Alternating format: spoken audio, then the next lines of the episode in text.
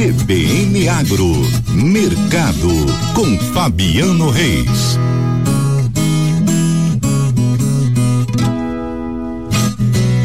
Pois é, o Mercado Agro com Fabiano Reis, arroba do boi gordo, perde força na segunda quinzena de fevereiro, que tem levado a este cenário. Fabiano, bom dia. Bom dia, Karina. Bom dia a todos que nos acompanham na manhã desta sexta-feira. Karina, segunda quinzena de todo mês é marcado por uma perda na velocidade, na tensão do consumo generalizado no Brasil. A primeira quinzena, ela tem um fortalecimento por conta dos salários e a segunda quinzena sente a falta dela.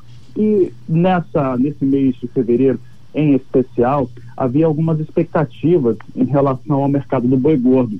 Essas expectativas elas passavam é, por conta do, dos salários, do carnaval, também do, da volta às aulas. E de fato isso fez com que se consumisse carne bovina que estava estocada é, nas câmaras frigoríficas pelo país. Então esse fator é bem positivo. Né? E isso ajuda a dar equilíbrio e se não fez a roupa do boi subir, pelo menos lateralizou, manteve estabilidade nos preços. E aí o que que acontece? Nós temos, além, tínhamos, além dessa situação de muita carne estocada, o, o, os dias garantidos de trabalho na indústria frigorífica eram bastante extensos, estavam entre 12 até 13 dias. Esses dias garantidos de trabalho na indústria, a escala ela continua em, em, torno de 11 dias. Com isso, nós tivemos algumas sinalizações de queda. A praça de referência São Paulo, ela vem mantendo os valores de negociação, vem com 235 reais a arroba do boi. Por outro lado, a, a arroba da novilha, ela teve recuo no estado de São Paulo. Aqui no Mato Grosso do Sul, nós estamos com sinalização mista, porque o valor médio que estava sendo praticado é de 225 reais pela arroba do boi. Entretanto, nesta última quinta-feira, nós tivemos várias propostas já 220. Ainda que se tenham ainda valores em 225, nós tivemos sinalizações de tentativa de compra a 220 reais a arroba, o que mostra um cenário também de arrefecimento aqui no Mato Grosso do Sul. Outro estado que tem os mesmos valores aqui é Goiás. Goiás tem o mesmo valor de Mato Grosso do Sul, também passou pelo mesmo cenário nesta última quinta-feira. As indústrias, principalmente aquelas que atuam é, em todo em todo o país, elas testaram o preço, colocaram um pouco de pressão e tentaram baixar o preço. Isso fez com que a referência recuasse um pouco nesses estados citados. São Paulo não baixou boi, mas baixou novilha.